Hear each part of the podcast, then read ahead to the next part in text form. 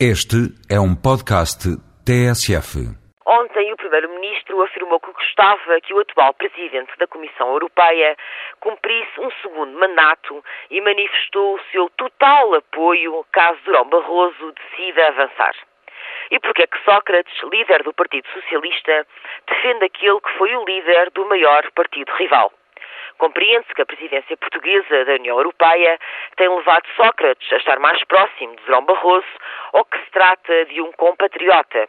Mas será que se compreende ou aceita que, numa semana, Sócrates vá ao Parlamento discutir com Santana Lopes, fazendo uma longa viagem ao passado, socorrendo-se da crítica aos negativos governos PSD e necessariamente ao governo de Durão Barroso, e que, noutra semana, manifeste este apoio incondicional a uma recandidatura?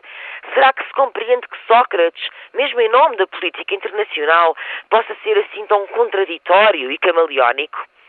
Estas declarações do Primeiro-Ministro foram proferidas uns dias depois de Durão Barroso ter concedido a esta mesma rádio uma entrevista em que admitiu ter sido enganado sobre a existência de armas de destruição maciça no Iraque. Mas mais espantoso do que essa confissão fácil é esse engano passar de fininho, como se fosse coisa de sumenos. Sodrão Barroso caiu num engodo dessa monta sobre um tema tão sério quanto a guerra, foi todo o país que foi defraudado. Não se pode passar uma esponja e deveria ser apurado com rigor e até ao fim quem enganou e como enganou. Mas mais extraordinário ainda é Durão Barroso vir agora afirmar, anos de guerra e muitos mortos depois, que o erro não foi mau para Portugal. Até foi bom, já que, segundo as suas próprias palavras, foi por causa desse engano que ele próprio foi escolhido para presidente da Comissão Europeia. Que grande confusão entre os seus próprios interesses pessoais de carreira e os interesses nacionais.